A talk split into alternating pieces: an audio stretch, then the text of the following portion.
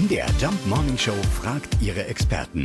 Fakt oder Fake? Ja, das wird Sie nicht wundern, wenn wir in Sachen Dezemberfieber einen Doktor fragen. Allerdings ist Dr. Wolfgang Oehring der Chef vom Bund der Steuerzahler in Thüringen. Und äh, da haben wir die starke Vermutung, dass es sich beim sogenannten Dezemberfieber nicht um eine Krankheit handelt. Ja, Sie haben recht. Das ist äh, also kein Fachbegriff aus der Medizin, sondern es ist mehr so ein Phänomen, was in den äh, Büros, in den Verwaltungen äh, zum Jahresende kursiert. Es hat damit zu tun, dass Haushaltsmittel Mittel, die für das Jahr geplant wird und wo natürlich jeder beim Aufstellen des Haushaltsplanes erstmal sich versucht stark zu machen, also möglichst viel in seinen Fonds zu bekommen, dass man dann mit Erschrecken feststellt, ja eigentlich haben wir ja noch Geld, ist noch gar nicht ausgegeben. Und da wird man natürlich äh, fiebrig, hektisch, dass man sagt, ja, ich muss es ja noch ausgeben.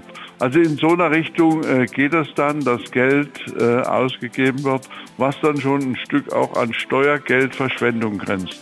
Also hektisches Geld ausgeben für sinnlose Dinge am Ende des Jahres nennt man Dezemberfieber. Und das gibt's wirklich. Bei einigen nicht nur im Dezember. Fakt oder Fake? Jeden Morgen um 5.20 Uhr und 7.20 Uhr in der MDR Jump Morning Show mit Sarah von Neuburg und Lars Christian Kade.